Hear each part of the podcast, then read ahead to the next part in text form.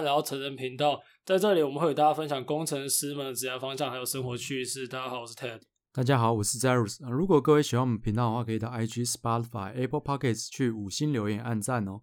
今天主要是想要跟大家讨论一下投资这件事，因为其实我们出社会后才开始投资的人比较多。那现在因为投资蛮热的，所以很多大学生也开始投资。这这一两年是蛮多，就是开户的那个户数创新高啊，因为市场太热了嘛。对，所以今天就是可以跟大家分享一下投资的一些情况，那也可以跟大家更新一下近期市场的状态。像今天，现在今天是五月二十七号，今天就发生一件蛮好笑的事情。哎，也不能说好好笑，因为笑不太出来啊。可是看到了之后，还是觉得哇操，就是。就是疫情越来越升温嘛，大家可能觉得说是疫苗概念股可能会上升的比较快，结果是龙岩上升的比较快。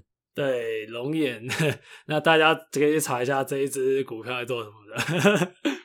反正我们看到就有在，都是有些同学都传给我，然后我看了就觉得说，哦，该，不知道这个应该要笑还是应该要为台湾担心，因为你知道吗？股票是涨在前面，就是它已经是预期你这个东西在未来。可能有一点有一点搞头，所以可能大家觉得它营收会表现的不错，对，希望不要了，就希望台湾还是可以好快点把它呃把它整理下来啊。那除了这个呢，还有前几天有发生比特币的断头式下杀，那这个主流币都直接砍，直主流币是几乎算是腰斩，那你不用更不用说一些小币了，小币跌到七八十趴大有人在。但是现在疫情期间啊，就是你知道公园其实也不太能去，所以不知道这些投资朋友们现在还还健在吗？其实应该厉害的人，就是比特币暴跌，应该还是有办法赚的。对啊，其实就是要看你的投资策略。稍后会跟大家分享一下几种投资策略。那我来大概跟大家分享一下，那个会税公务员的是什么人？可能就是他他在那里开那个杠杆的，然后。比如说他那个开空单，那他是不是跌下去他就爽赚嘛，对不对？可是他那个拉回的速度非常快，你可能瞬间被洗下去，但是有可能的。所以，呃，投资就是有赚有赔。那我觉得菜鸡就尽量是不要去玩杠杆，有点危险。除非在你可以 handle 的范围内，那就自己去决定这样。那 对啊，不要用太大的部位去做杠杆了，不然。一下子被嘎掉，真的可能全部钱就都没了。对，投机投资有个原则是，你要在市场上活得够久，所以绝对不要被洗出场。好，那我们先来跟大家简介一下投资，我自己有在看的投资标的大概是哪几个。那 刚刚讲的就是期货，那期货这种合约啊，就是这种选择权，期人家说期权就一起讲。只是我是觉得菜鸡尽量先不要碰，菜鸡可能你还是你先去买股票，因为股票算是比较简单的。所以最常听到人家讲买股票啊，对不对？前阵子像大家都买什么台积电，大家很夯嘛，一堆人说要买台积电，就一堆人直接被套在六百多。对，我们稍后也会讲几个投资的东西啊，像比如说价值投资的就会说，你不只要买到一个，你买到一个好东西，你也要在好的时间点买进，你不要在那种贵到靠北的时间点买进，那也不不一定是个好的投资标的。那再来一个推荐就是，哎，ETF。对啊，ETF 这个蛮适合新手吧？你怎么看？其实 ETF 就是可以当无脑的储蓄啊，反正你钱存在银行也是存着嘛，所以我觉得倒不如你买 ETF 当做存钱的一个手段，是一个蛮不错的方法。对，它可以直接当储蓄，而且 它的它的平均获利也不错。因为比如说你买大盘的，那大盘就是台湾就是零零五零哦零零六二零八，那美国就是 S M P 五百，那或像这种东西，或 VOO 之类的。对，VOO 就是跟 S M P 五百，那像这种东西，就是平均投报率，假设你看二十年，就大概八到十趴。那没有，其实是世界上是几乎没有人可以常年打败大盘，所以你你想要不想动脑袋，你就去买 ETF。那 ETF 还有个好处就是，比如说零零五零成分股是五十间企业，那比如说哪间企业落赛了，它可能就会被移出这一个成分股，那补上一个比较好的。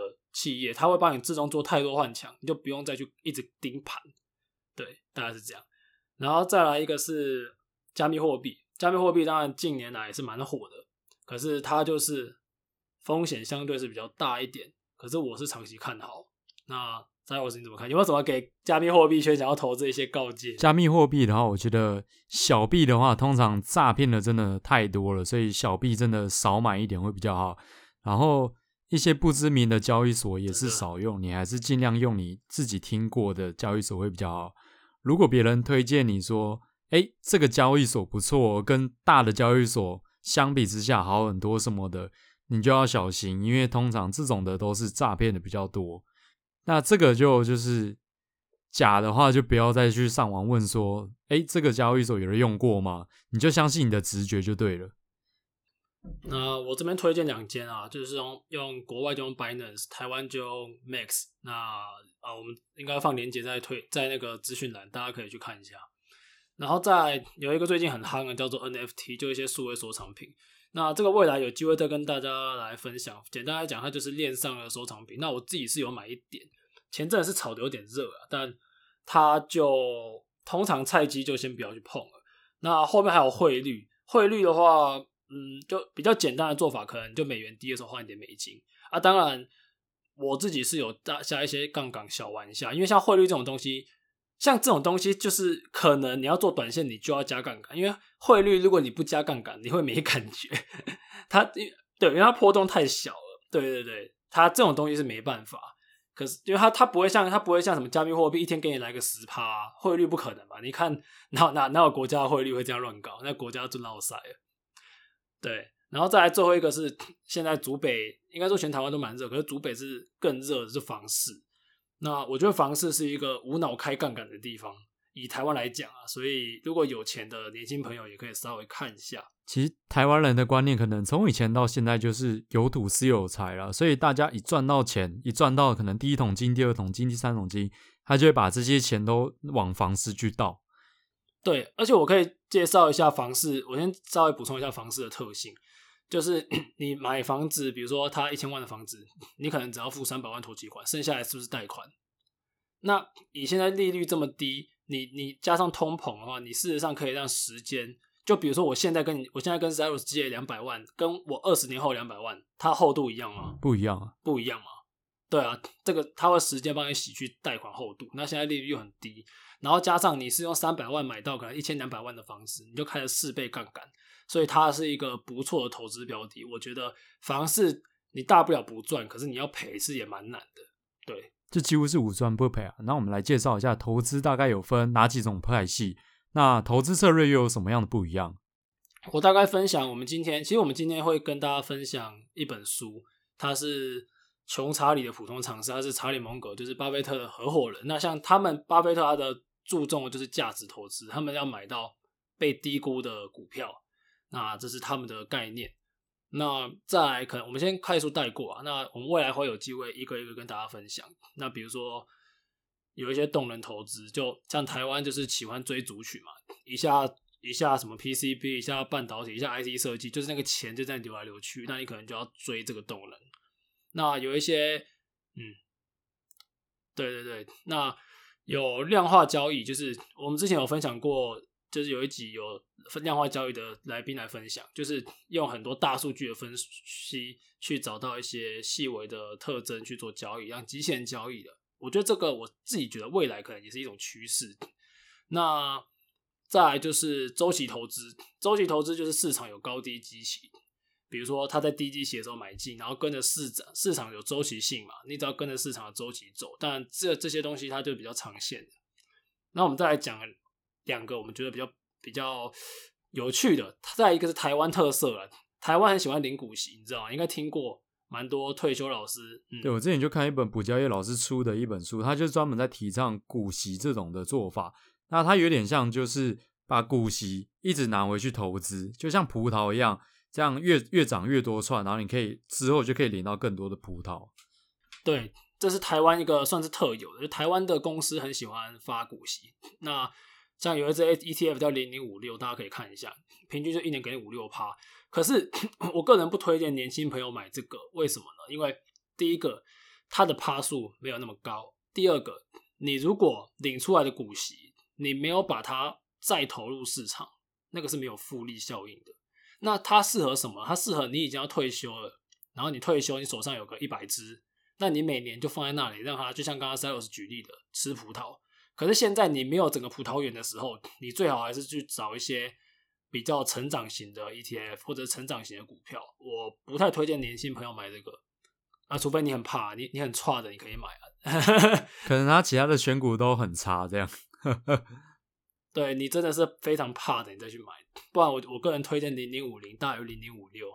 然后再来一种是我自己讲的，我觉得是疯狗流啊，就是像前阵子币圈很多小币啊，什么星星币啊，什么狗柴犬币啊，一堆有的没有，对，还有什么屎币啊，就大便那个屎币，一堆人在买啊，我有买一点啊，不过我用的是我用的是塔雷伯提出来的杠铃策略，就是呃，我只买极端值啊，我不买那种中间的，反正我买一点点，意思意思而已。当然现在也是落塞，不过我买很小，所以没差。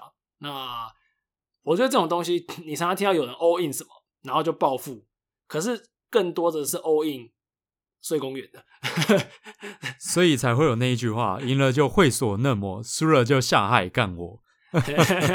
好，现在也不要去会所，现在就他妈的万华，万华太多人去了。现在大家还是好好再来讲。啊，刚刚讲的是蛮有趣的，就。大家可以评估一下。那我们今天会介绍一个查理蒙格他提出来的一个检查表，在他这本书里面。那我分享这几个概念给大家来知道说，以查理蒙格，当然不是每个人都支持他所有概念。比如说他他很看衰比特币，但是我是比特币的信仰者，可是我同样也是查理蒙格的粉丝，所以我觉得这种东西其实没有完全的冲突啊。所以分享一些，然后让大家来知道说。呃，有没有什么样的细节是可以去效法？什么样的细节可以参考的？对，那我们开始第一个，第一个要讲的就是风险。那风险这个概念真的蛮重要的，因为你去算你这个可以获得的报酬，那它这个风险的承受度是不是你可以接受的？那德州扑克我觉得是一个蛮好的例子，就是你在玩德州扑克的时候，其实你要一直想到你就是赢的时候要冲，那输的时候要缩嘛。所以你用这个概念可以用在股市的话，是可以得到一个蛮好的经验。然后里面有一个词，大家可以知道，它里面有提到要估算适当的安全边际。那安全边际这个词的定义是说，你现有销售量超过平损销售量的差额，就是你只要可以平损以上，那你这个差额越大。你的安全边际就越大，所以你看一个企业的时候，可以以这个为评估。那它里面也有讲到说，你不要跟道德有问题的人交易。哎、其实我觉得这个蛮重要的，这世人世就是世人蛮重要。因为他他其实有讲到说，风险评估还包含是商誉的评估嘛，就是你的信誉问题，就是你的那个信用啊等等。因为美国人很讲信用啊，他们很讲 credit 这东西。然后他他有一点说。避免资金持续亏损，哎，这点也非常重要。你有没有看过很多人会凹单哦，放着放着就不赔啊，放着就不赔啊，然后放到整个落赛这样。这也不是宏达电有一千多块放到不知道剩几十块那种，都有听过啊，真的是危险的。就大家对于风险的控管要很知道自己在干嘛。你投高风险的标的，有高风险的报高报酬的几率，但是也有让你睡公园的几率比较高。对，那我们进到下一个。下一个就是独立，因为其实现在很多人都会在网络上看很多什么叉叉叉分析师啊、叉叉叉投资家，然后就盲目的跟从而没有自己的判断。那我真的觉得大家还是需要自己判断的话会比较好。其实他要讲的就是客观跟理性，因为之前有人问说查理蒙格，你为什么会这么成功？你只能用一个字，他告诉大家理性。他用非常多的观点，非常多个思维模型，去客观的去通查视察现在的情况。我觉得理性是非常重要，不要脑冲，非常非常重要。好，再来一个是准备。他说，其实准备，他里面有讲，我就很喜欢的一句话，说你要培养好奇心，使你每天聪明一点点。诶，这很重要。你每天比你比昨天聪明个一五趴、零点五趴、零点零五趴。都那个复利下来都是很恐怖的，复利效应不止在金钱。不过这真的蛮难的啦，因为每天都要这样一直督促自己 keep growing，这真的是要有一个蛮大的动机跟毅力。就学习，可能你可以从每天你每天稍微看个二十分钟、三十分钟的书，听个二十分钟、三十分钟的说书 podcast 都可以，我觉得蛮现在的科技让大家有很多方法可以去做这件事情。那再来，他下面讲说，要熟悉各大学科的思维模型，思维模型非常重要。就你去会去看哦，读每一个学门，他们在看事情的角度其实不太一样。比如说，你今天好，我们今我我就讲一个建筑，假设一个建筑师跟土木技师好，他们看东西，有的建筑师或许他看到的是外观的炫炮程度，土木技师他看到的可能是它的结构的稳健程度。对，但是如果你同时是你你有这个，你可以从它的外观的思维来看，你又可以从结构来看，你又可以从商业的怎么卖比较好来看，那你就从多个角度去看东西，那它其实会是对你比较好。那他后面有讲到好几个啊，比如说他讲到说你要熟悉基本的数学、基本的排列组合、基本的统计学、基本的心理学等等。简单来讲，就是你的思维必须多元，那你才可以从各个角度，因为你从单一视角看的东西，它是一个片面的。那要保持前面说的客观。你要客观，你的思维是不是就应该更多元？下一个就是谦虚啊，因为大家都不承认自己的无知嘛。像我有个朋友，他就是用杠杆，然后可能一个礼拜他就赚了好几个月的薪水。可是你知道，大家可能下个礼拜他这笔钱全部归零哦，这个是一个蛮可怕的地方。他说：“承认自己的无知是智慧的开端。”这句话根本就是应该把它印下来贴在你的书桌上，这样。永远都要去保持空杯的心态，去增加自己的知识，然后再来再说严格分析，然后运用检查清单。其实检查清单它不只是我，它不只是像我们现在给大家分享这几个，它检查清单是有，比如说你可以你在做一件事情之前，你可以给自己好几个客观客观的问题，比如说呃。你这间公司的财报怎么样啊？那它的市场交易情况怎么样啊？那它的创办人怎么样啊？就你要从很多的角度要给自己一个评分。那评分完之后，他得到的那个数值才是比较客观。你不能不要不要被某个东西过度加权的。可能是你很喜欢，好，你很喜欢马斯克好了，可是你却因为你很喜欢他，你忽略掉了他其他可能造成危险的东西。就非常可怕，你的分析就不够客观，不够严谨。我知道有很多人真的就是很喜欢马斯克，然后他太喜欢他了，所以他很多事情都忽略，所以蛮多人就是被套在山上，就跟台积电是一样的例子。没错，然后再来下一个是配置，呃，资金配置非常重要。那他下面有讲说，别爱上投资项目。其实如果大家有听股外，股外很常讲什么，不要跟股票谈恋爱。这个我是觉得很多人会过度喜欢一个标的，那。你就看不到它的缺点，那就很危险。基本上你是要一直去挑战自己的，自你要从各个层面去挑战自己现在做出的决定。那它受到挑战越多，那你能够考虑的的范围就越广嘛，涵盖越广，那你出错的几率就比较小。我觉得配置资金就跟配置风险一样，所以如果当你今天跟一个一只股票谈恋爱，那你就义无反顾嘛，全心全意去追它。那通常这样受伤，一受伤的话，那个伤害是真的蛮大的。对，然后他再下一个是耐心，哦，这个非常重要。很多人买了一个东西就想要马上赚，其实没有，很多都是长线的。你的交易越多，你出错的几率越高。他说永远不要为行动而行动，因为事实到目前为止也证明，你在那边短进短出、追高杀低的人，当然。赢的人很多啦，可是大大部分更多的人是输给大盘的，可以给大家了解一下。下面一个的话就是决心啊，那他说，当合适的机会出现啊，你要果断的采取行动，就有点像是别人贪婪时你恐惧，别人恐惧时你贪婪，这种感觉是一样的。所以如果真的等到有机会的话，你就是不要犹豫，当然你也要准备好充足的资金、银弹，然后等到机会来临的时候，你才有机会可以去发挥。它里面还有一句话说：“机会只给只眷顾有准备的人。”其实机会来了，你还是要你要有准备，你才抓得住，不然你还是有可能打不出去。所以大家随时去，真的、就巴菲特他讲嘛，棒就是棒球，它就像是投资，像是棒球，只是你你不一定要棒球会叫你三三颗球就把你三振，可是这个投资不会啊，你大不了都不打嘛，你可以找到那个超好打再打。但是如果你很烂。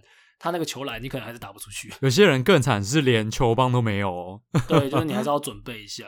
再一个改变哦，这个我是非常喜欢。他说适应变化并接受不可避免的复杂性。其实这个世界是非常复杂，不是一个线性的，它是一个你很难去衡量这个社会这个整个世界的规则，所以你必须不断去挑战和修正。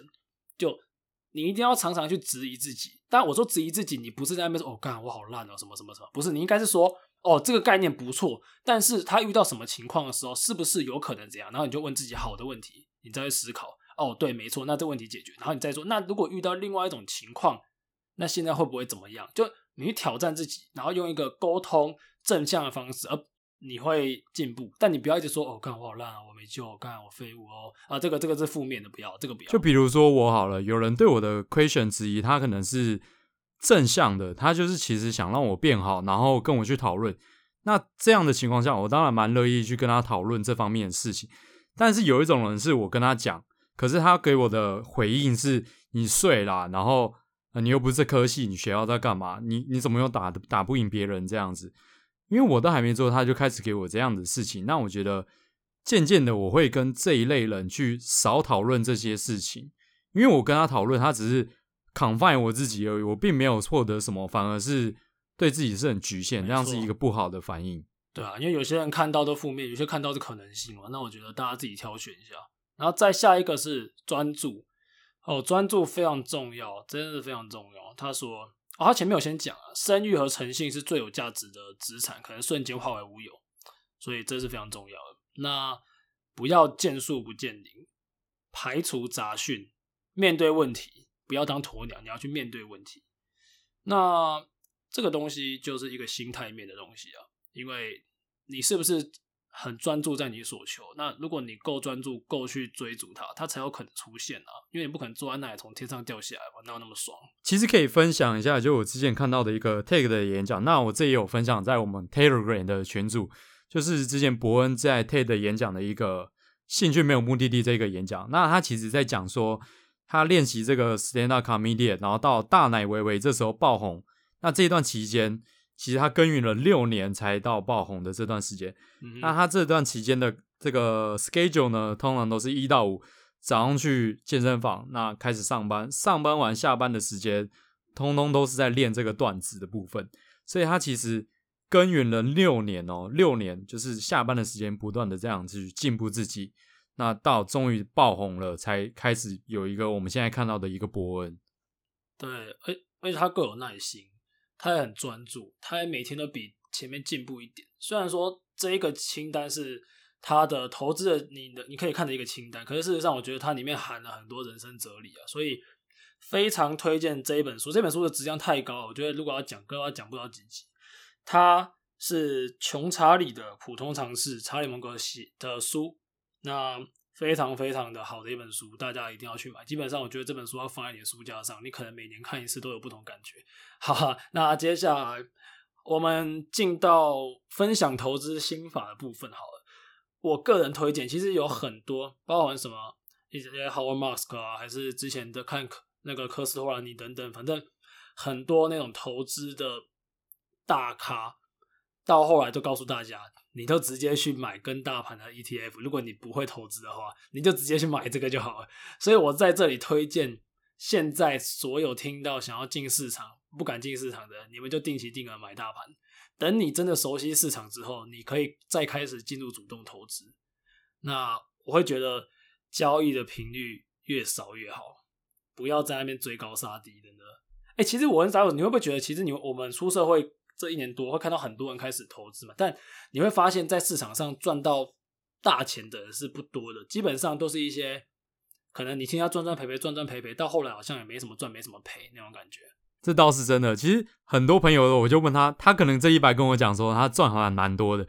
下个礼拜或下个月我再问他，哎，现在如何啊？他说哦，现在全部都还给市场，因为都跌回去，这样蛮长多事情会这样发生。对，就是。所以，对于投资还是要有自己的一个想法在啊。那你会不会赔？一定会啊！你没有赔过，不可能赚啊。只是你要知道你自己为什么赔，而不是在那边跟着新闻啊，看什么股市名嘴啊，看人家新闻讲什么讲什么。所以，好好的去给自己一些投资的基础概念。那我相信，我相信在未来很多个时候都会给你很多新的想法。就这边分享一个小故事给大家，应该是之前李晴在当面的时候跟我讲了吧。就是有两个人，那一个就是专门买 ETF，另外一个就是主动选股很强的。那他们就这样去比二十年，那结果结果那个 winner 就是二十年然后持续买 ETF 的那个人获胜。这边这个小故事分享给大家。对啊，如果大家想要入门市场的话，就推荐给大家。我们蛮推荐这做法。那当然，我自己是还有一些主动操作，可是我也有一部分是做这样的被动投资，给大家参考。好，如果大家喜欢今天的分享的话，也可以告诉我们你对投资有什么想法，跟我们交流，我们非常欢迎。好，想分享的朋友就到下面留言哦。那今天节目就到这边，谢谢大家，拜拜。谢谢大家，拜。